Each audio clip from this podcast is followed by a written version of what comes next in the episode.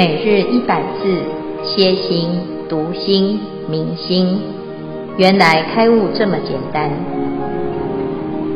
秒懂楞严一千日，让我们一起共同学习。秒懂楞严一千日第三百三十六日，观世音菩萨耳根圆通。主题：观世音菩萨悟法因缘依性起修。经文段落：尔时，观世音菩萨即从坐起，顶礼佛足而白佛言：“世尊，意念我昔无数恒河沙劫，于时有佛出现于世，名观世音。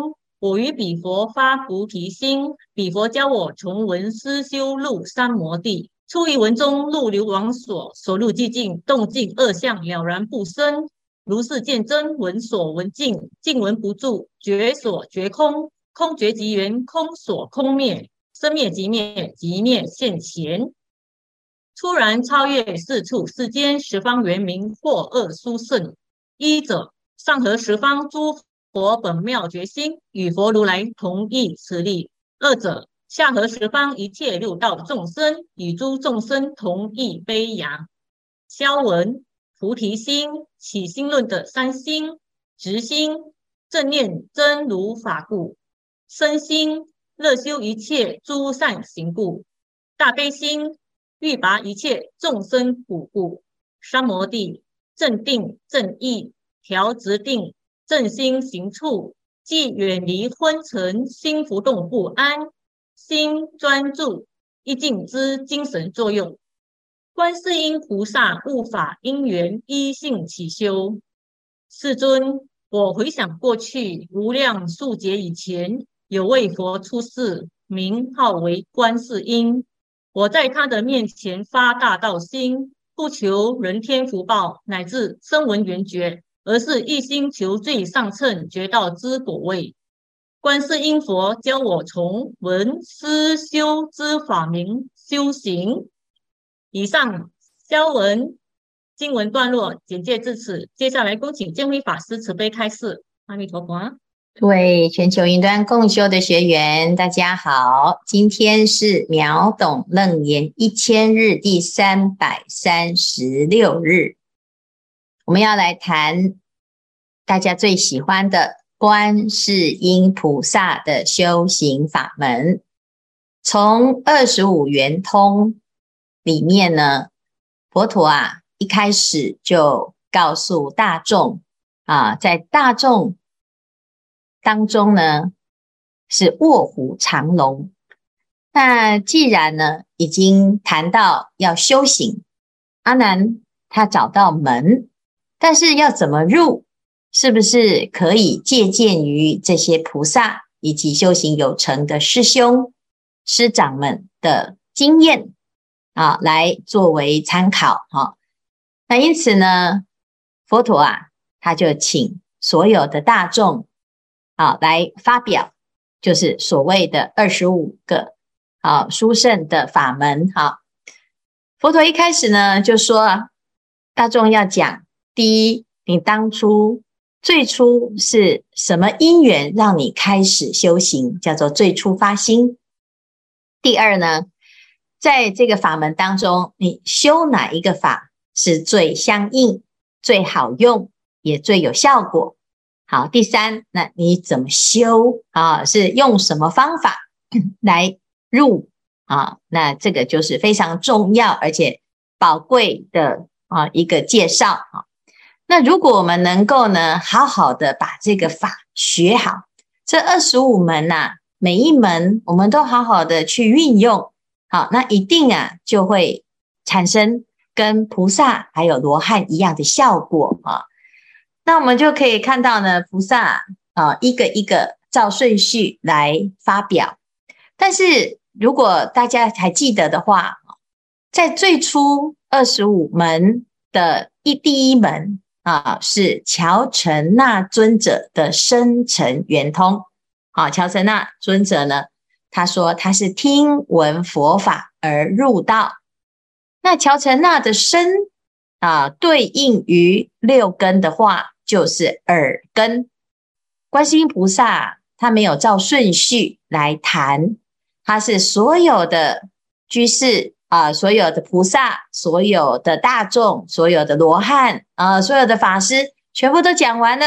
好，那现在就由我来讲。这个观世音菩萨呢，是最后最后才出来发表他的心得哈。所以观世音菩萨他所修的这个法门呢，啊，好像有一种，哎，这最后出场啊，是非常的这个重要，而且很精彩哈，感觉是如此。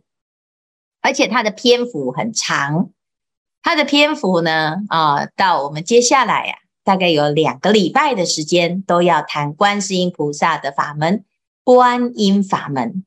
什么叫做观音法门呢？啊，那我们知道啊，一般啊，任何有信仰或者没信仰的人，听到观世音菩萨，诶，他就会知道他是一个菩萨啊，他是佛教。那不管他学的是啊深入的，还是只是普通的拜拜的，或者是民间信仰的，诶，都有观世音菩萨的踪迹，那也很多人呢，他从小就特别喜欢观音，很多国家也都流行观音啊，甚至于吃素啊，很多斋呀都叫做观音斋。那那为什么观世音菩萨这么多的啊这个流行呢？啊，那到底他的法门最厉害的是什么呢？啊，那今天呢，我们在。这个《楞严经》里面呢、就介绍了。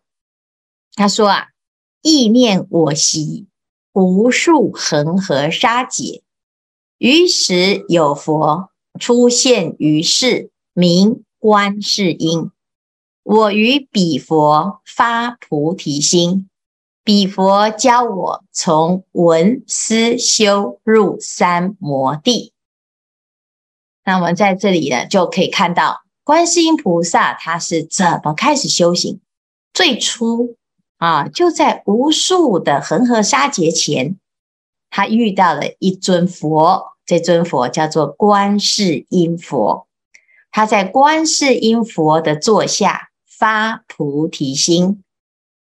啊，我们常常听到发菩提心啊，修行不发菩提心，犹如耕田不下种。这菩提心啊，就像一个种子啊，种在这个田里呀，哎，有一天它就会开花结果。那结的是什么果呢？结的是佛果啊，因为菩提果就是佛果，所以菩提心呢是菩萨的修行的因啊。他一开始发了菩提心，他就开始叫做菩萨。观世音菩萨为什么叫观世音呢？啊，来自于他的佛啊，他的师父观世音佛教他的法门，教他用耳根来修啊。这尊佛啊，教他什么？从闻思修入三摩地。这个闻是什么？在闻呢？就是耳根。那耳根的听闻啊，那应该要叫做闻是音呐，啊，怎么会叫做观是音呢？啊，表示啊，这个闻不是一般人想的，好，或者是一般人认为的这个听闻，它是有观啊，这个观呢，也不是看，也不是想啊，也不是猜，也不是呢。啊，各种的动作啊，这叫做观。那观到底是什么？那观就在讲闻的方法。那这个闻之后呢，就会观到世音啊，就是世间的音声。所以我们就知道呢，哎，这个菩萨的名号是大有来头。所以我们要接下来要慢慢的来认识这个观世音菩萨的法门，简称观音。观音哈，那这个观世音菩萨呢，啊，很耳熟能详的最有名的几部经啊，啊，就是《般若波罗蜜多心经》，还有《菩萨的普门品啊。很多时候呢，你如果听到讲观音经的啊，这观音经指的就是普门品。那观世音菩萨的法门里面呢，啊，有讲到这个观自在菩萨，观自在就是观世音。那观世音是外放的啊，他可以听到各式各样的声音，但是呢，他同时又叫做观自在，哎，似乎呢，他是在听自己内心的声音而得到自在。那这个观自在呢，哎，就是观世音菩萨的一个自己内心的一种修行。观世音菩萨。好，是最有名的，就是他的慈悲。但是他的慈悲呢，在心经里面没有看到慈悲两个字。观世音菩萨的法门，他修的是智慧，叫做般若波罗蜜。啊，观自在菩萨行深般若波罗蜜多时。好，这个地方呢，他讲到观自在菩萨平常修行啊。他修行的修修的法门是般若波罗蜜，诶，那跟我们一般呢听到的慈悲，诶，怎么不一样啊？啊，应该要行慈悲波罗蜜多时啊！啊，那我们就知道，诶，这个慈悲跟智慧呀、啊，看起来似乎是两个不同的方向。一个很慈悲的人哦，哦，常常呢都会啊到处去关怀。一个有智慧的人哦，哈，好像呢比较没有像慈悲这么的明显啊。那这个中间呢，智慧跟慈悲啊，它之间的差别到底在哪里？我们接下来也会慢慢的来探讨。但是观自在菩萨他在修般若波罗蜜多时的时候呢，修这个般若波罗蜜的法门，他照见五蕴皆空。而度一切苦厄，他要解决所有的痛苦啊，叫做度一切苦厄。诶，其实这一句啊，就是慈悲，因为慈叫做与乐，悲叫做拔苦。那拔苦跟与乐啊，就是度一切苦厄。因此，我们就可以看到。修般若的结局就是可以慈悲，慈悲到最后呢，啊，就是由般若而成就。那中间就有一个非常重要的观行，叫做照见五蕴皆空。照照什么？观照。见见什么？测见，明白。啊，观照了之后，就明白色、受、想、行、识都是空，这是五蕴呐。好，那问题是这一句话就解释了所有。那问题怎么做啊？有没有一个方法？有没有一个步骤啊？所以啊，菩萨他在心经里面，他讲的是照见五蕴皆空之后。色即是空，空即是色，色受想行识亦复如是。但是怎么做呢？哎，这里就讲到一句叫做照见。哎呀，听起来很简单呐、啊，就这么简单，就是照啊，啊，就是见呐。啊，你明白就明白呀，啊，不明白呢，啊，你就多念心经啊。很多人就是就。我都有在修心经啊，就是每天就是念念一遍，念两遍，念十倍遍，念十万遍，我就一直念，一直念，一直念。但是念了之后，你懂不懂怎么照见？我们在生活中怎么用？这是问题呀。因为我念了心经之后呢，我回到生活，我还是哎呀，这个感觉很不好啊，还是呢遇到很多的痛苦。然后有很多时候呢，你的想法跟我的想法很冲突，我不喜欢你的想法，我也不能够接受自己的想法，想不开啊。然后呢，行啊，就是很多的行为啊，我看他真的很受不了他的行为，我受不了他的啊习气，我受不了他的个性啊，我觉得呢，哎呀，这个人呐、啊，实在是太不可爱了哦。那我们自己呀、啊，是不是常常啊，在这个五蕴法当中啊，也就受到很多的苦？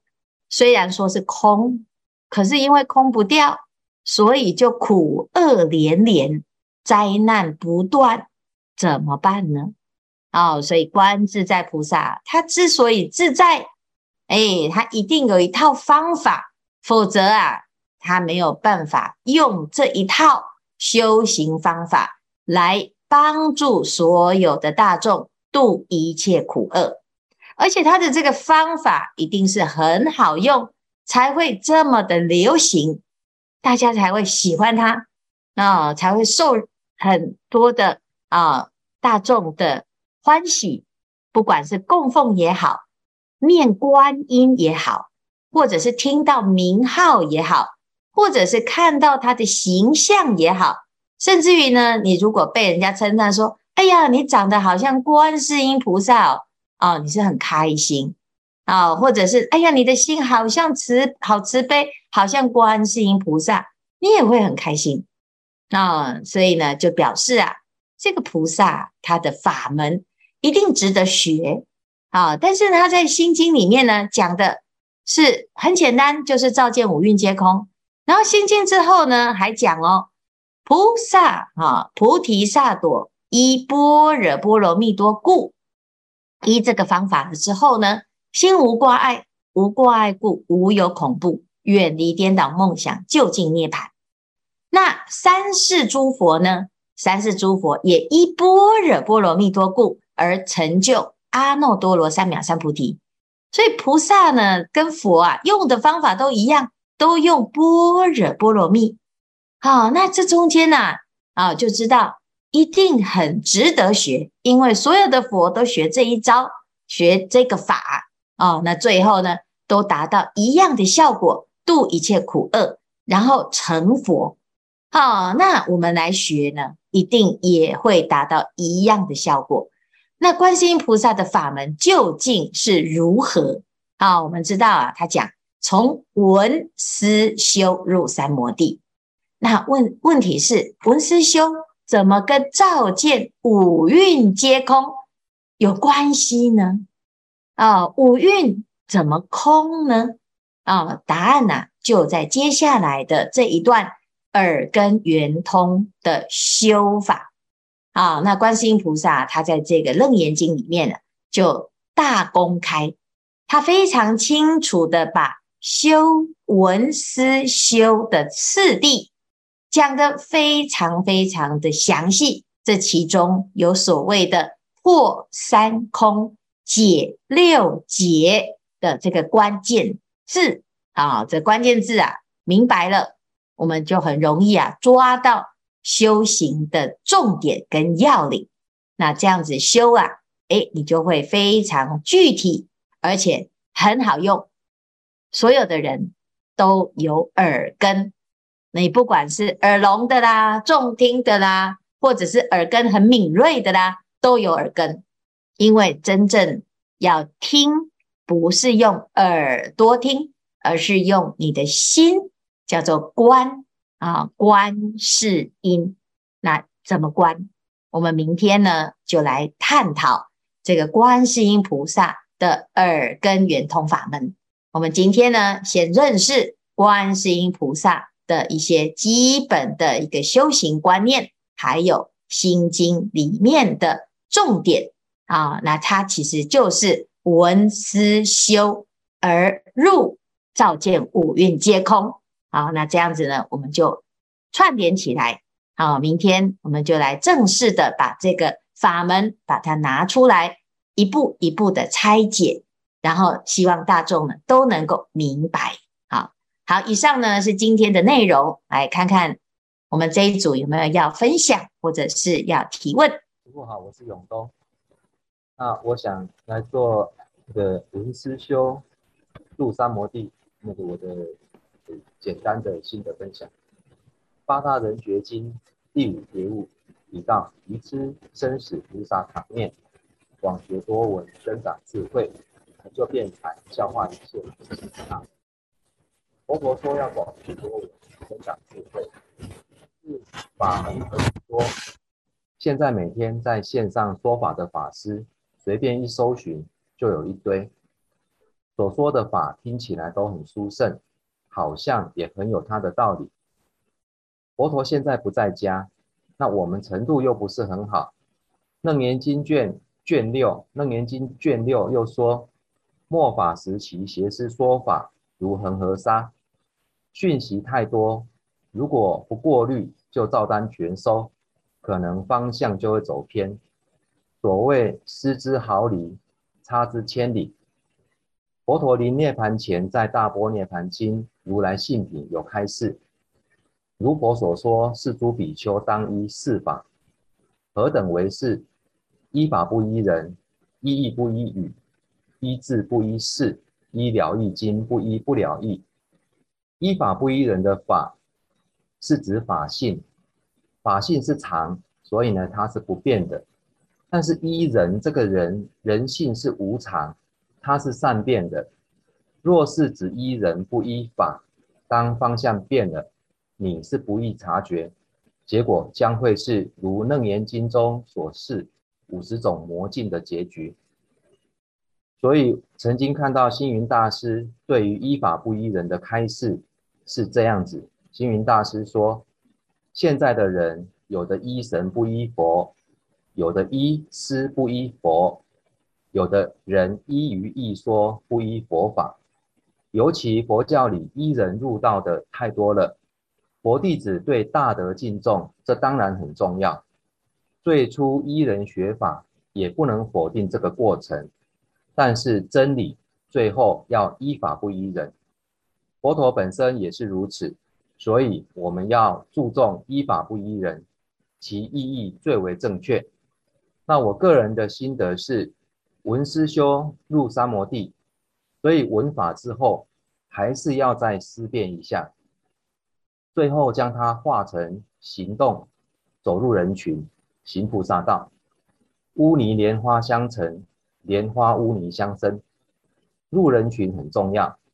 如果不愿意入污泥，那这颗莲子，它就永远都开不出美丽的莲花。那以上是我对闻思修的个人的浅见，恭请师父开示。阿弥陀佛。好，谢谢哈，谢谢永东。我想请问一下永东，您有看到观世音菩萨讲文思修，他怎么修吗？这个跟我们平常所理解的文思修，好，您分享一下，你觉得这中间有什么不同？呃，我有看看到那个，呃，当时在领取《楞严经》这本书的时候，有一有一张很大的图表。那这张图表上面呢，一开始不是看得很懂，那一直到呃，我们从见道分讲完之后，再回头去看那一张图表，哦，从一念无名生三系开始，一直到后面六根六尘，然后最后这个呃反文文字性入流王所，再倒看回来，那这个时候大概大概稍微懂它的意思。但是，呃，师傅还没有讲到这一张图表。但是在还没有这个之前呢、我们只能够说，对于这个平常所听到的这一些法也好，道理也好，事实上，我是觉得应该要思考一下，变成自己的东西，而且要变成在生活上是可以用到的东西，要不然它会变成学佛，变成佛在天边，啊啊，我还是我，生活还是生活。这是我个人的浅见。嗯，对，谢谢谢谢永东哈。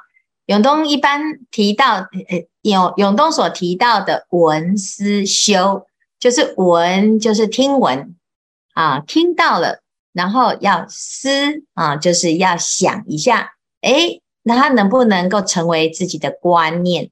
那是不是可以改变自己的观念，或者是提升自己的观念？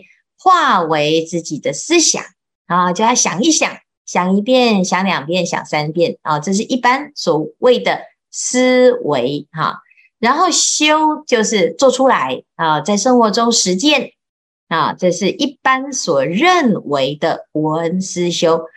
但是观世音菩萨的闻思修呢，我们明天要讨论的呢，他诶，我们看。